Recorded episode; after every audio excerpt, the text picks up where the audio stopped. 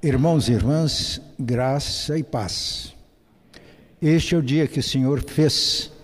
Regozijemo-nos e alegremo-nos nele. Irmãos, a primeira IPI de Aracaju está comemorando o aniversário da IPI do Brasil no mês de julho, todo mês de julho, em cada domingo eles convidaram um ex-presidente da Assembleia Geral para entregar a mensagem. Coube a mim entregar a mensagem no domingo passado. Claro, eu não fui a Aracaju. Eu gravei a mensagem e enviei. Eles fizeram uma edição muito boa. Eu participei do culto lá com eles. Eles me deram um tema. E o tema foi esse: Igreja Edifício Vivo. Eu preparei a mensagem descrevendo a jornada de Pedro, discípulo, apóstolo e mártir, a caminhada dele com Jesus, e como Jesus transformou Pedro, ou Simão, que era o nome original dele, em Pedro, uma pedra viva, para fazer parte do edifício vivo que é a igreja. Não só isso, mas como Deus preparou Pedro para que fosse também um parceiro de Jesus, que é ao mesmo tempo o fundamento da igreja e é também o construtor da igreja, o edificador da igreja. E esse propósito de Deus é propósito para todos nós. Somos trabalhados pela graça para sermos uma pedra viva no edifício vivo que é a igreja. E somos trabalhados pela graça para sermos parceiro de Jesus, o construtor, na edificação desta igreja. Na mensagem de domingo passado, eu considerei com os irmãos algumas estações dessa jornada de Pedro com Jesus e que é a jornada de cada um de nós como discípulo de Jesus. Mas Deus colocou no meu coração de preparar uma série de mensagens considerando a nossa jornada com Cristo como preparo para sermos pedras vivas na construção do edifício e sermos cooperadores dele na edificação da igreja. E esta série está começando hoje. E hoje de manhã, enquanto orava pelo nosso culto de hoje, pela mensagem, me veio à mente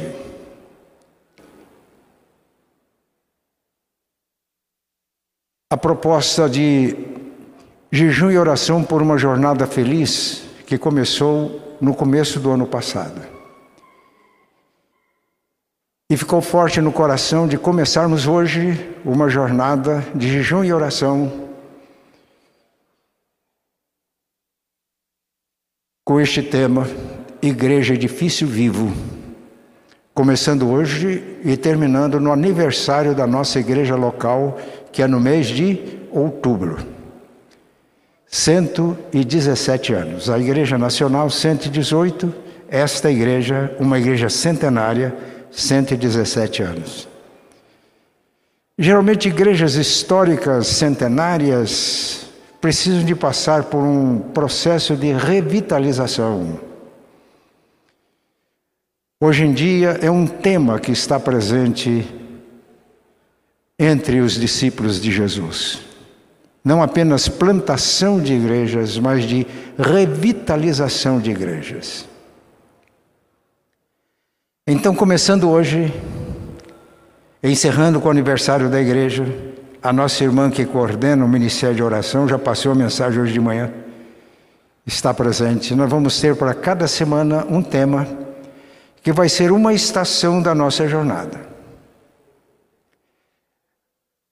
Para hoje, para esta semana, o tema vai ser obediência.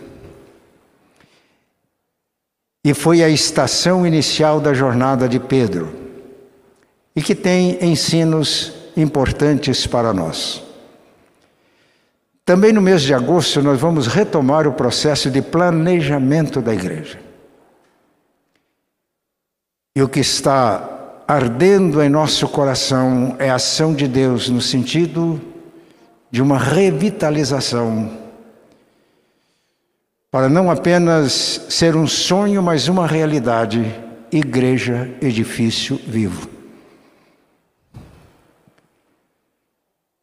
No mês de agosto, retomamos o processo de planejamento da igreja. No primeiro semestre, nós fizemos um diagnóstico da igreja, usando ferramentas do Instituto de Desenvolvimento Natural da igreja. Ele usa ferramentas de planejamento com sólido fundamento bíblico e teológico e, pro, e produziu material para fazer o diagnóstico de uma igreja. E no diagnóstico da nossa igreja, nós ficamos numa linha abaixo da média.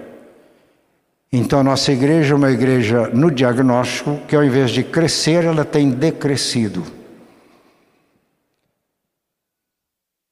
E o ponto mais fraco da nossa igreja nesse diagnóstico foi evangelização.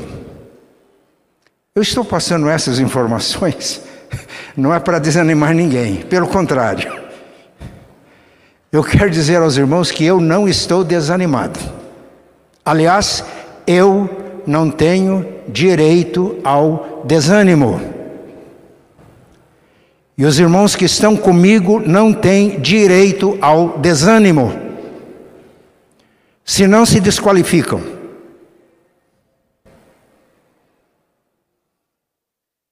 E está diante de nós um desafio. E é pela graça que nós alcançamos as coisas. Já entregamos aqui uma mensagem, não é por força nem por violência, mas é pelo meu espírito, diz o Senhor. Então, nessa perspectiva, o nosso coração se enche de alegria se enche de ânimo e de coragem. E ao iniciar esta série, nós estamos lançando para a igreja esse desafio. Vamos caminhar juntos como discípulos de Jesus, com ânimos e com coragem, crendo nas possibilidades divinas.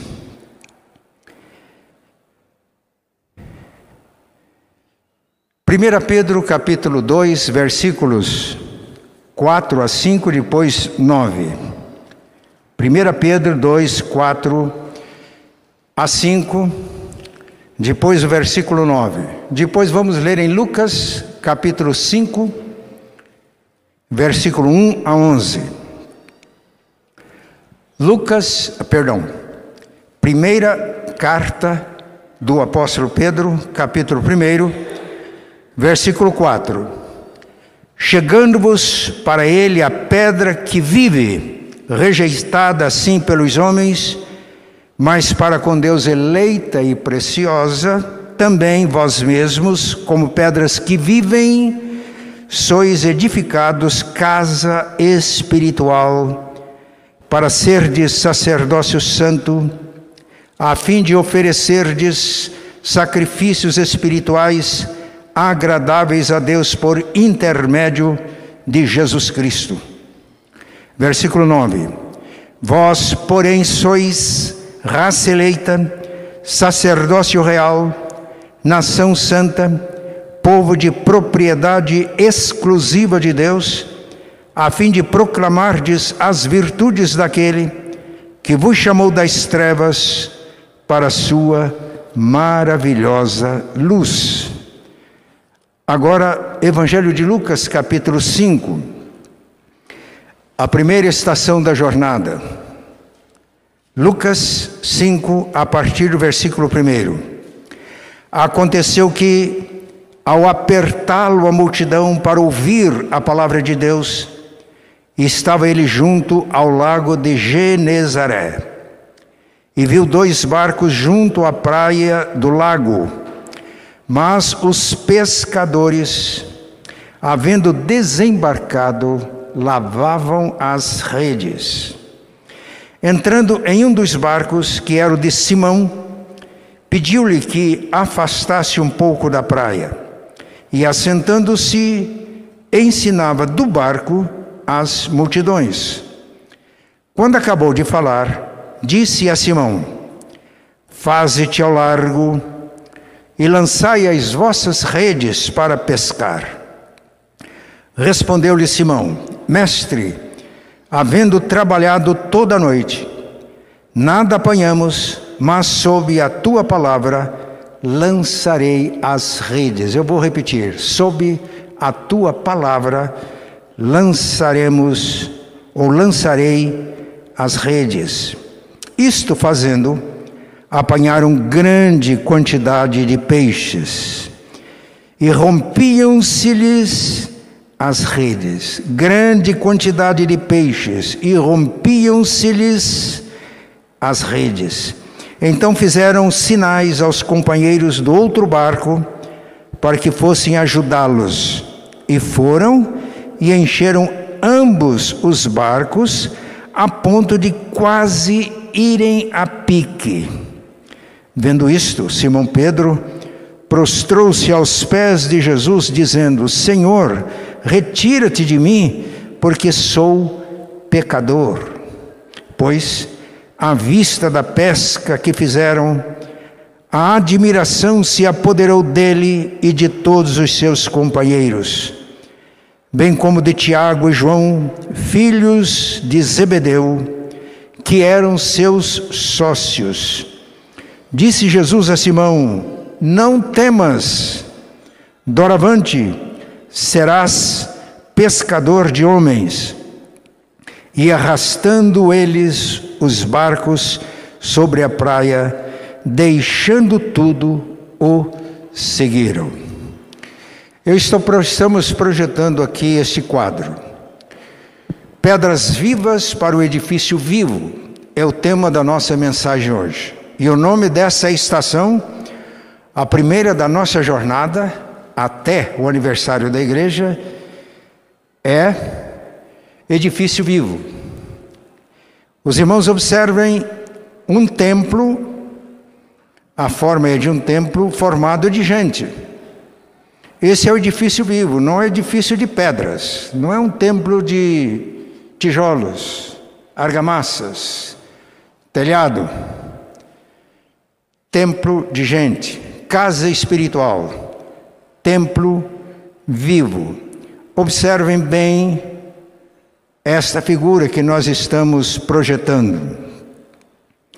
Agora, pedras vivas para o edifício vivo. É a nossa mensagem hoje. Qual a estação? A primeira estação de jornada? O nome da estação é obediência. Quando eu tinha entre 3 e 4 anos de idade, nós mudamos de Minas Gerais, a minha terra, para o estado de São Paulo, bem próximo da terra de origem. E quando a gente ia a Minas visitar os parentes, a gente ia de trem. Aliás, mineiro gosta disso. A gente ia de trem. Mugena. E às vezes a gente viajava à noite. Aquilo para mim, como criança, era um encanto. Porque na zona rural onde a gente morava não tinha luz elétrica. Era, a gente usava lamparinas à noite. O combustível para alimentar as chamas era querosene. E quando a gente viajava à noite, as estações eram iluminadas. E aquilo para mim era um fascínio. Eu desejava que a viagem fosse mais longa para curtir a viagem naquele trem segunda classe da Mogiana. E a gente ia passando as estações. Fazenda Itaiquara, onde a gente morava. São José do Rio Carmo, Tapiratiba, Guaxupé, finalmente Muzambinho, a grande Muzambinho. Mas a gente não descia em Muzambinho, a gente continuava até Palmeia. Era uma estação perto do sítio, que foi o sítio do meu avô. E aí a gente encontrava os parentes. Encontro de caipira mineira é uma delícia. E a gente tinha um prazer muito grande naquelas viagens. Irmãos têm experiências diferentes de jornadas, de viagens. Essa, essas viagens da minha infância ficaram gravadas na minha lembrança. E quando eu as recordo, eu sinto alegria. Mas a jornada que estamos propondo aqui é outra. Todos nós estamos numa caminhada com Jesus. Os irmãos concordam? Vamos passando as estações. Na minha caminhada, eu sei que não sei quantas estações ainda terei nessa jornada. Mas alguns que nos ouvem nessa manhã ainda tem muitas estações. E nessa jornada, repito, a graça de Deus em Jesus está nos preparando para que sejamos pedras vivas para um edifício vivo. Mais do que isso, nos preparando para sermos parceiros de Jesus na construção deste edifício. Podemos então fazer três afirmações. A primeira afirmação, e com três pontos. Três pontuações. Primeiro, somos como igreja edifício vivo, ponto final. A igreja de Jesus é edifício vivo. Ou podemos usar uma outra pontuação: somos como igreja edifício vivo! Exclamação. De fato, quando entendemos a igreja como edifício vivo, é algo que nos empolga e que nos leva à admiração. Que maravilha é a igreja. Quando entendemos a igreja como ela é no plano de Deus e como Jesus vê a igreja, enquanto estamos na nossa jornada caminhando, estamos sujeitos a problemas, dificuldades. Mas a Bíblia diz que Jesus deu a si mesmo pela igreja a fim de apresentar a si uma igreja gloriosa, sem mácula, nem ruga, nem coisa semelhante, porém santa e sem defeito. É assim que Jesus vê a sua igreja, e ele se sacrifica para que a igreja seja assim.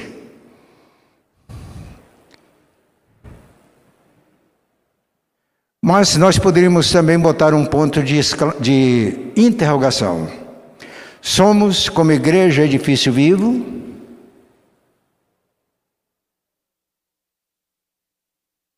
percebi que isso já levou os irmãos a uma reflexão. Concordam comigo? Somos, como igreja, edifício vivo.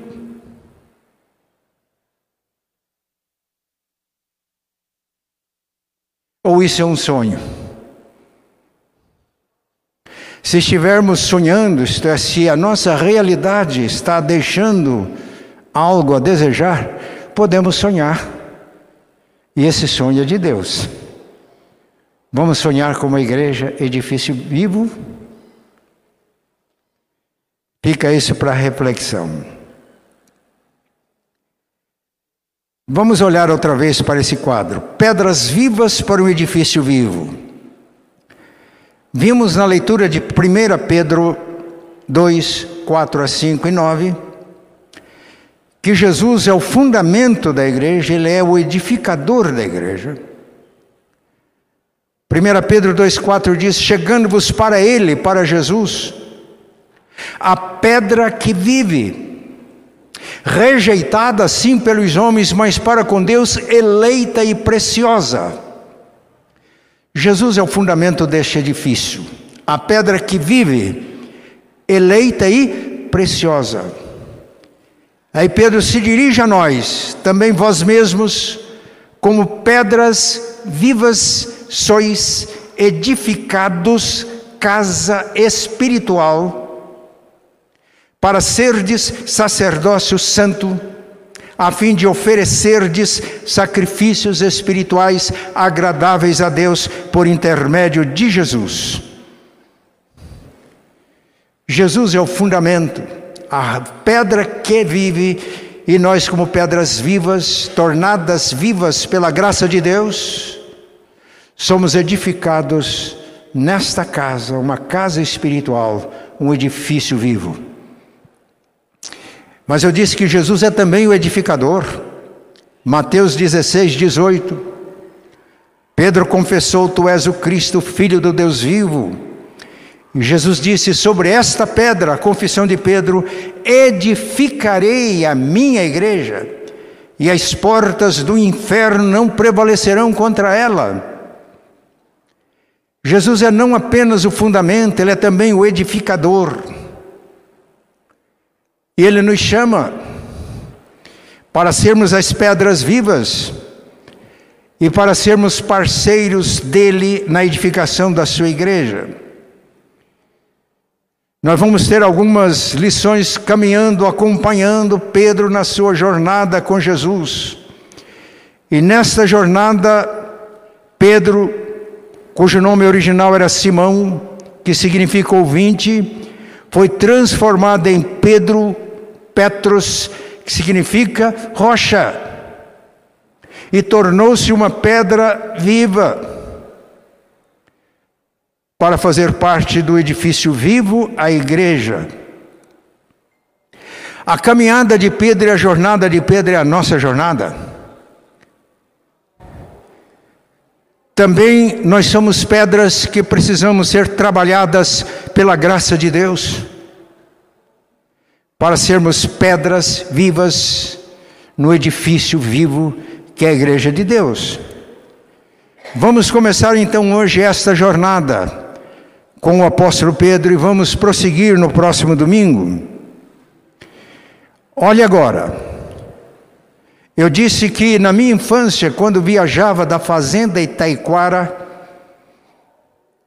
para Muzambinho ou para Palmeia, a gente passava divers, por diversas estações.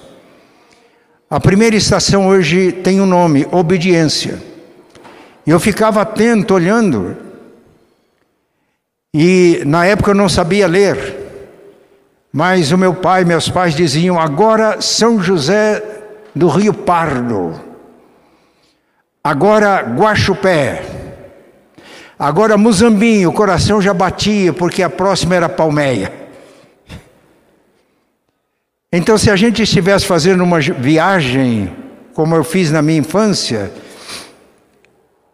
o nome da estação nossa hoje é obediência.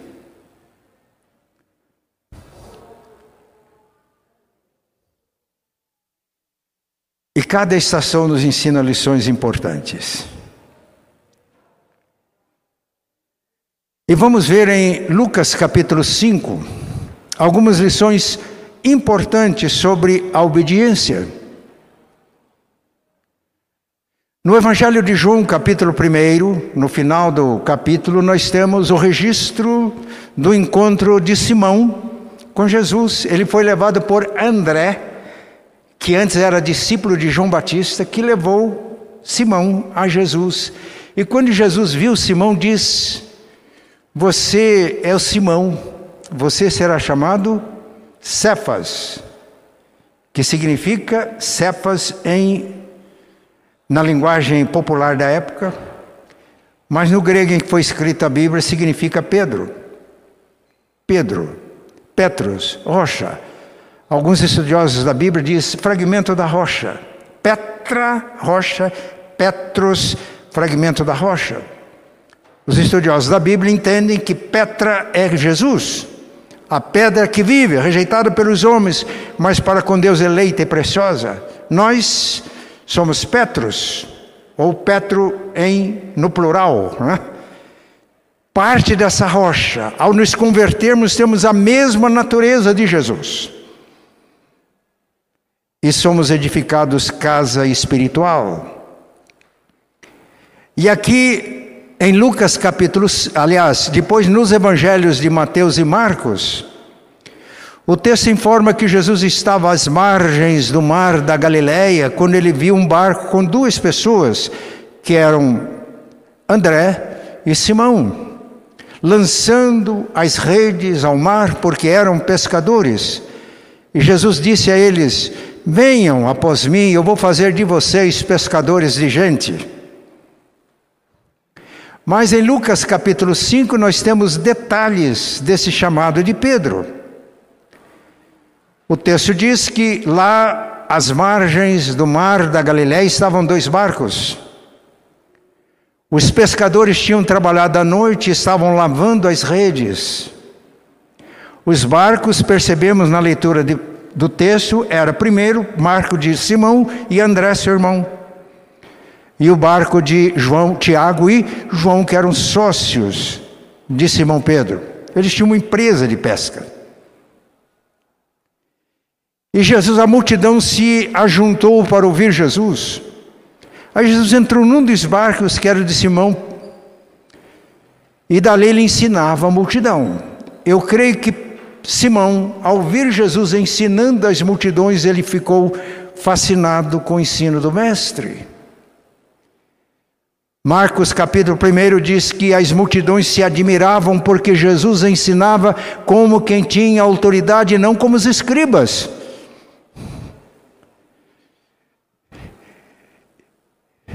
Jesus é o que diz e Jesus diz o que é. Quantas vezes as palavras das pessoas escondem o que as pessoas realmente são? Jesus é o Verbo encarnado. As palavras de Jesus trazem vida. E João ouvia Jesus. Depois de algum tempo de ensino, ele disse para Simão: Vá para o lugar mais fundo lance as redes para pescar. E Simão disse: Senhor, eu sou do ramo, eu conheço aqui o negócio. O melhor horário para pesca é a noite. Trabalhamos a noite inteira, não conseguimos nada. Mas o Senhor está mandando. Ele já estava ouvindo os ensinos do Mestre. Sob a tua palavra lançarei as redes. Simão já estava reconhecendo a autoridade de Jesus. Ele vai obedecer a esse chamado. O chamado de Jesus para o discipulado é mais do que um convite, ele é uma convocação. Ele tem a autoridade para me convocar para o discipulado. Isso ficou demonstrado para Pedro com o resultado da pesca. Ele lançou as redes, tantos peixes, que as redes estavam se rompendo. Ele teve que acenar para o outro barco de Tiago e João: venham me ajudar. Encheram ambos os barcos e quase, quase foram a pique.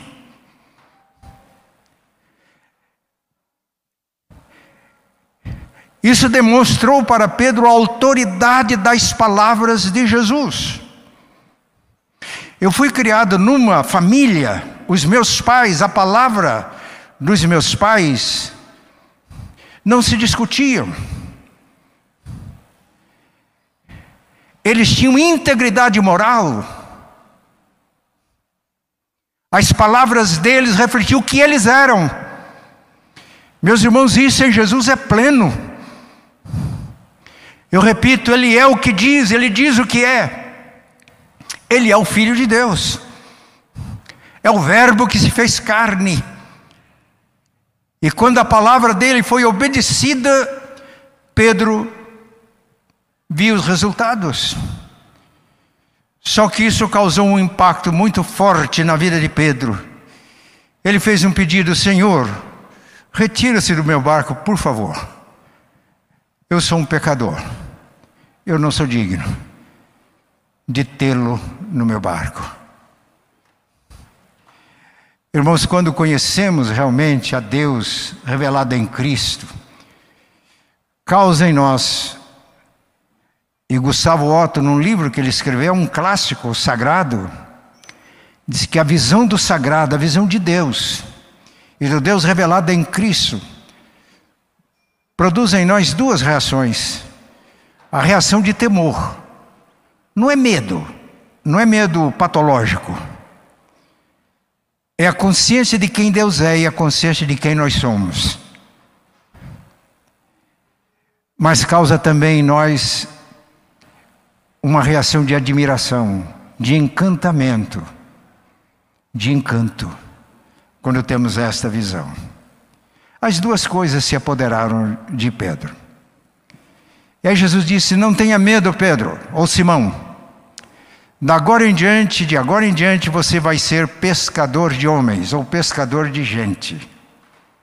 Eu faço a pergunta: Pedro foi fiel à missão? Sim.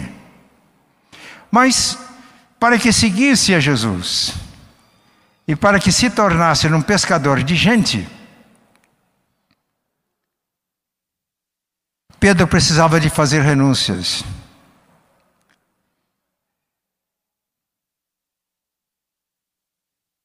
Jesus disse para as pessoas que ouviam: Se alguém quer vir após mim, negue-se a si mesmo, tome a sua cruz e siga-me.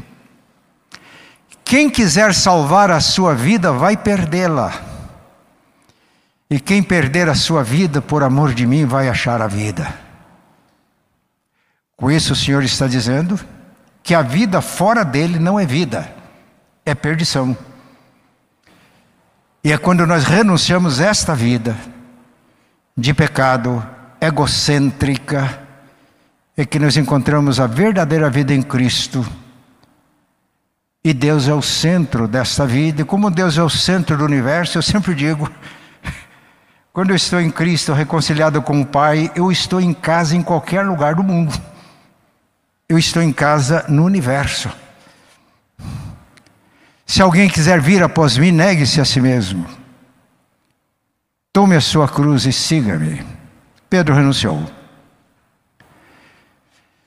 Renúncia dos sonhos. Qual é o sonho de um pescador que tem uma empresa de pesca? Grandes pescarias, não é isso? Aliás, quando o pescador não consegue é difícil ele contar as histórias para os outros depois. É uma vergonha, uma dor. O pescador ter que relatar o insucesso, então ele sonha com grandes pescarias. Nós podemos entender que Pedro pensava em prosperar, ele, André, Tiago e João, era, uma, era um grupo muito unido sonho de prosperidade, grandes pescarias. estava ali. Jesus podia ou não realizar este sonho? Sim ou não? Ele demonstrou que sim. Quando Pedro obedeceu, a pesca maravilhosa. Mas não é esse sonho que Jesus queria realizar em Pedro. Preste atenção no que eu vou dizer: os nossos sonhos são muito pequenos, eles são às vezes mesquinhos. Para ser discípulo de Jesus, nós renunciamos aos nossos sonhos para sonhar os sonhos de Deus. E aí é um desafio. O que é que Deus tem para nós? Prosperidade financeira? grandes pescas, grandes colheitas, grandes propriedades. Que adianta o homem ganhar o mundo inteiro e perder a sua alma? Que dará o homem em troca da sua alma? Qual é o sonho de Deus? Quais são os nossos sonhos? Renúncia. Para sonhar os sonhos de Deus, eu renuncio os meus sonhos, são muito pequenos, são mesquinhos, são rasos, terra a terra.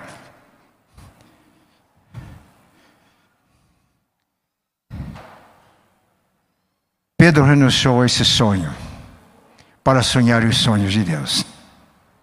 No sonho de Deus, ele seria pescador de gente. Jesus preparou Pedro para isso. E nós vamos ver ainda como Pedro pescou gente como Pedro foi agente de Deus para a extensão do seu reino. Como Pedro foi um colaborador de Jesus para edificar o edifício vivo. É isso que Deus tem para todos nós. Vamos sonhar os sonhos de Deus? Eu aprendi uma coisa. A primeira coisa que eu aprendi na minha vida é que eu não posso parar de aprender. Eu fiz uma descoberta. O momento que eu paro de aprender, eu fico velho. E como eu não quero ficar velho, eu estou sempre abrindo a minha mente e o meu coração para Deus, dizendo: Eu quero aprender mais. Outra coisa, velho quando sonha, não fica. Ele pode ter muitos anos de vida, mas a velhice não o tem. Porque quando o velho fica cheio do Espírito Santo, ele sonha. Atos capítulo 2, a partir do versículo 17. Derramarei do meu espírito sobre toda a carne, vossos jovens terão visões, vossos velhos sonharão sonhos. Quando o velho sonha os sonhos de Deus, é como se tudo estivesse começando de novo para ele.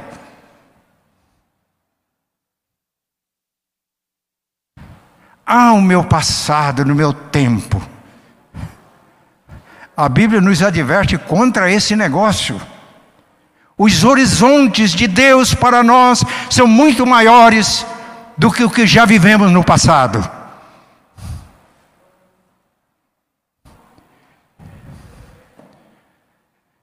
Jesus podia curar a dor de Pedro. Qual era a dor de um pescador mal sucedido? A dor do insucesso pescou a noite inteira, não conseguiu nada. Que fracasso! Que pescador é esse? Então, curar a dor de Pedro, Jesus continuar proporcionando a Pedro pescas maravilhosas de peixes do mar da Galileia. Mas Jesus é um líder. Primeiro, nem sempre ele realiza os nossos sonhos, porque os nossos sonhos são pequenos demais. Nem sempre Ele cura as nossas dores, porque para crescermos e nos amadurecermos, nós precisamos de receber e aceitar a dor como oportunidade de maturidade, de crescimento. Por isso o desafio é este se alguém quer vir após mim, negue-se a si mesmo, tome a sua cruz e siga-me, tome a sua cruz. Depois que assumi o pastorado desta igreja no ano passado, já vinha fazendo exames no ano anterior, e esses exames culminaram numa biópsia. E o resultado, o meu urologista disse, é, uma, é um câncer agressivo 4 mais 4, 8, na escala que a gente tem aqui. Eu não recomendo cirurgia por causa da sua idade.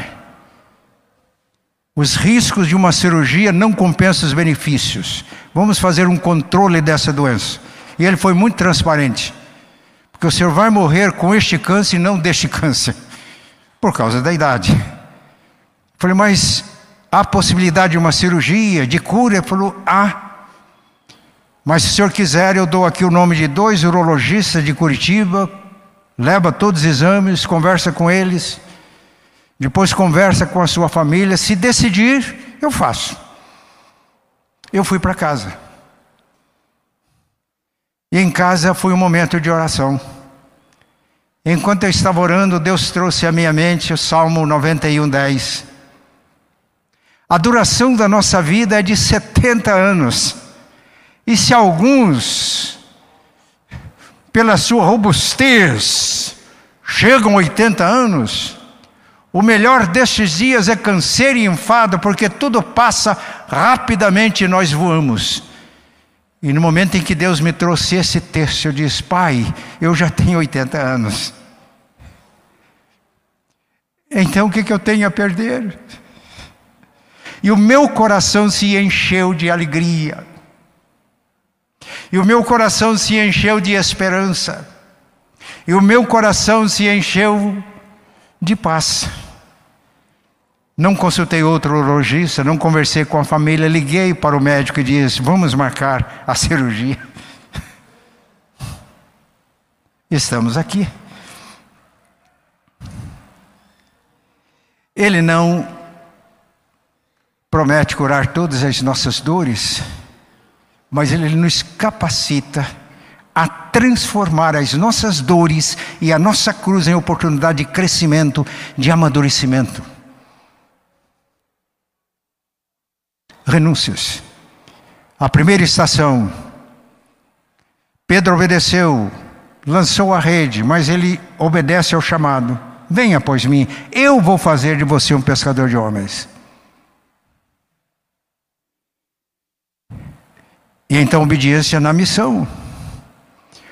O texto diz que, chegando à praia, deixaram o barco e seguiram a Jesus. Pedro era um, um líder natural. Seguiram a Jesus aí, está se referindo a Tiago e João, que eram seus companheiros, era do outro barco.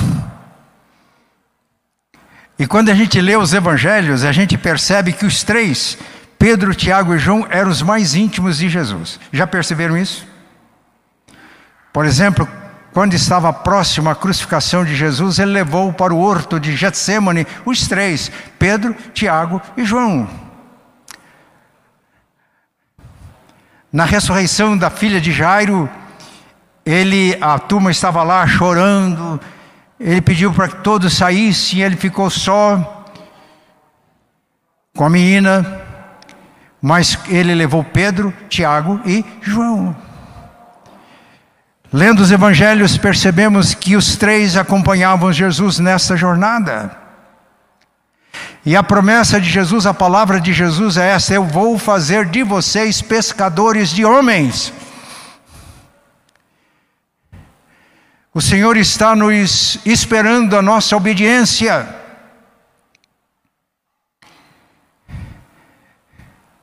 Ele tem demonstrado para nós que Ele tem autoridade para nos chamar ao discipulado. Ele espera que a gente renuncie aos nossos sonhos, que são pequenos diante dos sonhos de Deus. Que a gente não fique esperando que Ele resolva todos os nossos problemas e não nos permitam provações. Jesus não é aquele líder que nos faz mover por manipulação, por isso ele não nos promete benefícios. Mas ele é o líder que nos inspira a segui-lo. Eu sigo a Jesus. Sou discípulo de Jesus porque o meu mestre me inspira em todos os momentos. Jesus nunca me manipulou para que eu o seguisse. Ele me inspira. E o que ele quer são discípulos que estejam com ele e que inspirem outros a serem discípulos de Jesus. Isso significa ser pescador de gente. Vamos encerrar esta mensagem.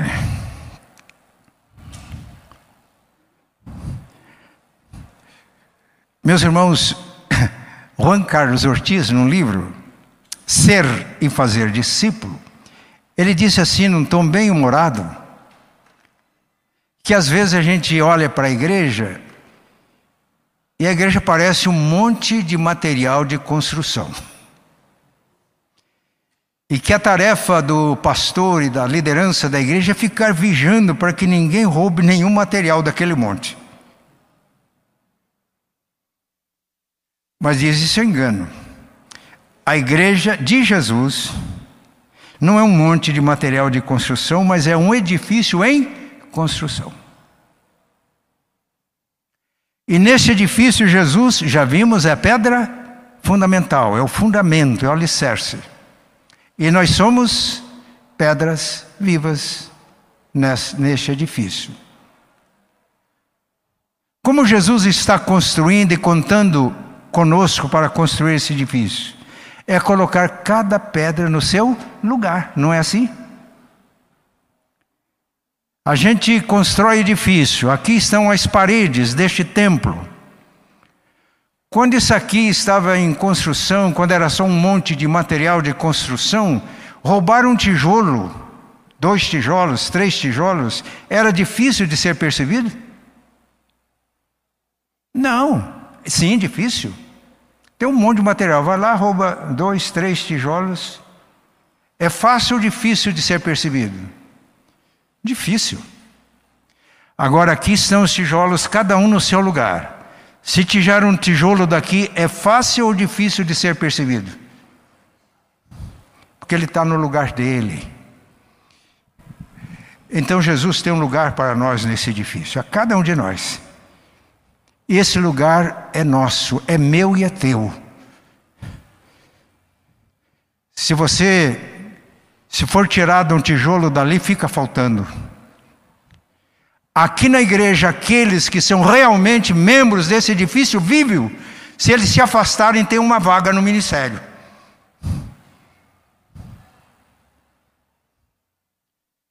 Mas a gente pode expressar isso, encerrando a mensagem, com uma outra figura. Olhem para esta figura. Aqui você tem um edifício vivo, feito de gente, pedras vivas, edificadas no fundamento. Do outro lado você tem um instrumento. Aquilo ali, Rocha, me ajuda, é um violão, não? Um violão. Ali o violonista é como se fosse Jesus. Né? Nós somos as cordas no violão. As cordas, se não estiverem no, no lugar certo, ela tem alguma serventia? Um monte de cordas de violão aqui, para que servem? Para que elas cumpram sua função, elas precisam de estar lá. Cada uma no seu lugar. E se eu estiver falando uma bobagem, os irmãos de, de música aqui me corrijam. E afinadas uma corda com as outras, não é assim? E quando é assim, o divino artista tira sons maravilhosos. Mas suponhamos que aquilo ali seja um violoncelo, não é? E não apenas para ouvirmos uma, um belo solo, mas faça parte de uma orquestra sinfônica. Numa orquestra sinfônica, os instrumentos são os mais variados. E todos eles, sob a regência do maestro, produzem um som harmonioso, encantador. Não é assim? Eu já tive o privilégio de ouvir quase todo o oratório de Handel o Messias. Durou cerca de duas horas. Estava lá uma orquestra sinfônica, estava levaram mais dois cantores, um esqueci agora, mas os dois cantavam vozes diferentes. O, o, aquele conjunto coral, os Canarinhos de Petrópolis, e um conjunto coral dos quais os meus filhos faziam parte. Meus irmãos, foi encantador aquela noite. E o meu filho, que é músico, quando eu me reporto aquela experiência, ele fez parte cantando no coral, disse: Pai, o senhor não viu uma coisa que chega à beira, à beira da perfeição. Aquilo lá eram todos amadores. Meus irmãos, Jesus é o nosso maestro. Incomparável. Quando, como somos como cordas desse instrumento, afinadas umas com as outras, no lugar certo. Quando o nosso instrumento faz parte de uma orquestra sinfônica, o Divino Maestro encanta o mundo com o testemunho, com a mensagem da igreja. Por isso eu comecei dizendo que eu poderia colocar três pontuações Ponto final. Somos, como igreja, um edifício vivo. Exclamação, quando a gente entende o que é igreja. Maravilha, nós ficamos extasiados com a realidade. Uma pergunta: somos, como igreja, corpo vivo? Diante das possibilidades, eu creio que todos nós poderíamos dizer: somos sim, pastor. Eu digo: somos.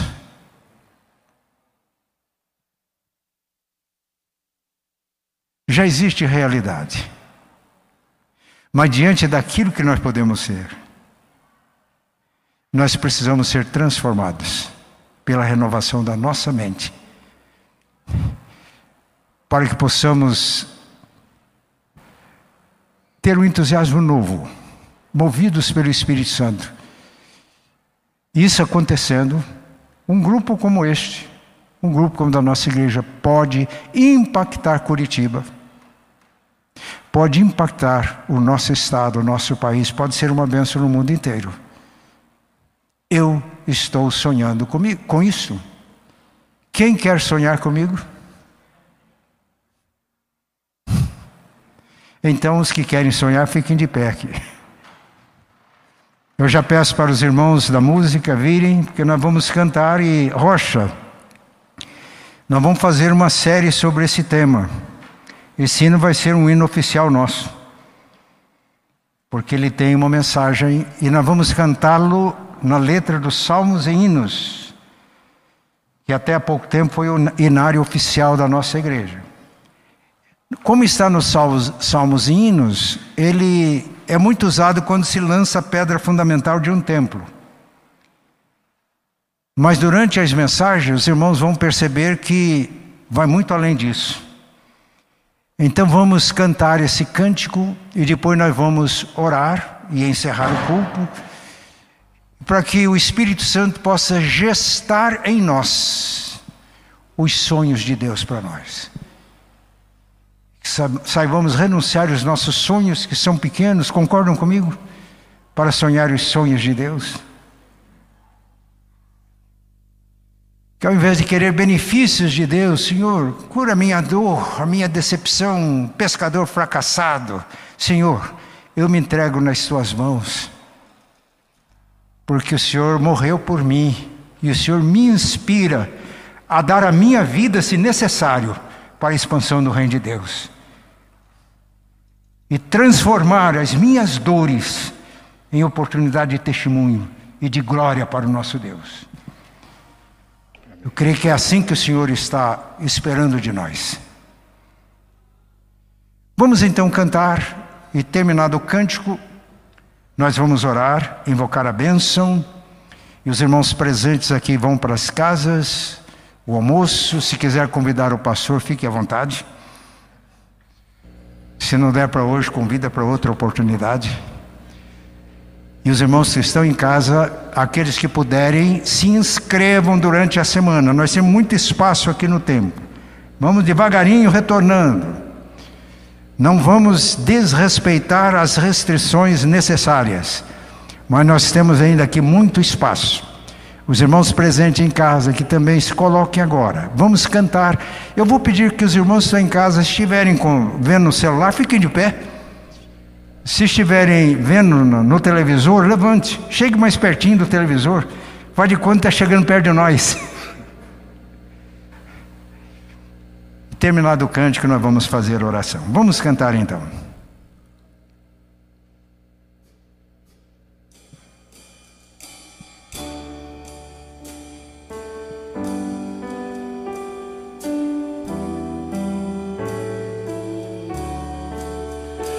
da igreja o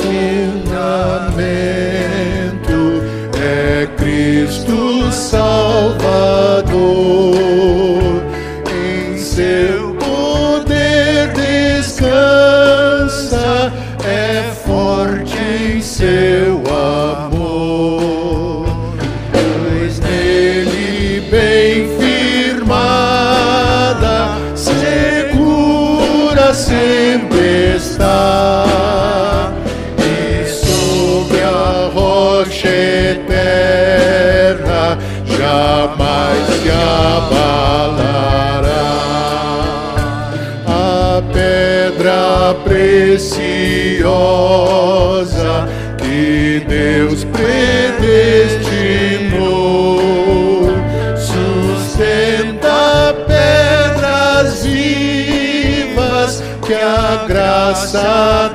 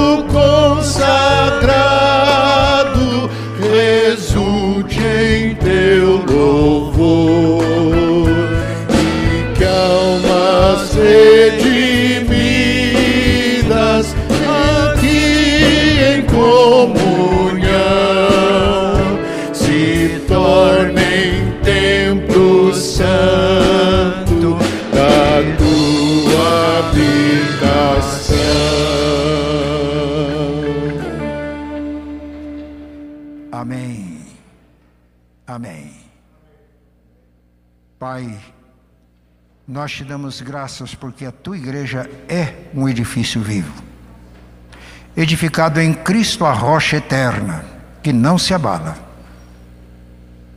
Somos pedras vivas na construção desse edifício. Mas tu nos convocas para que sejamos como Pedro, pescadores de homens, de gente, que também lapidadas, trabalhadas pela tua graça, tornam-se também pedras vivas, e assim este templo, esse edifício feito de gente, casa espiritual, vai crescendo para a tua glória. Quando ele estará pronto, quando estiver pronto, Senhor, vem buscá-lo. E aí, como a noiva, estaremos preparados para o encontro com o noivo celestial, para a festa que terá uma duração eterna. Pai, pedimos que o Espírito Santo continue agindo em nossas mentes, em nossa, no nosso coração, na nossa consciência,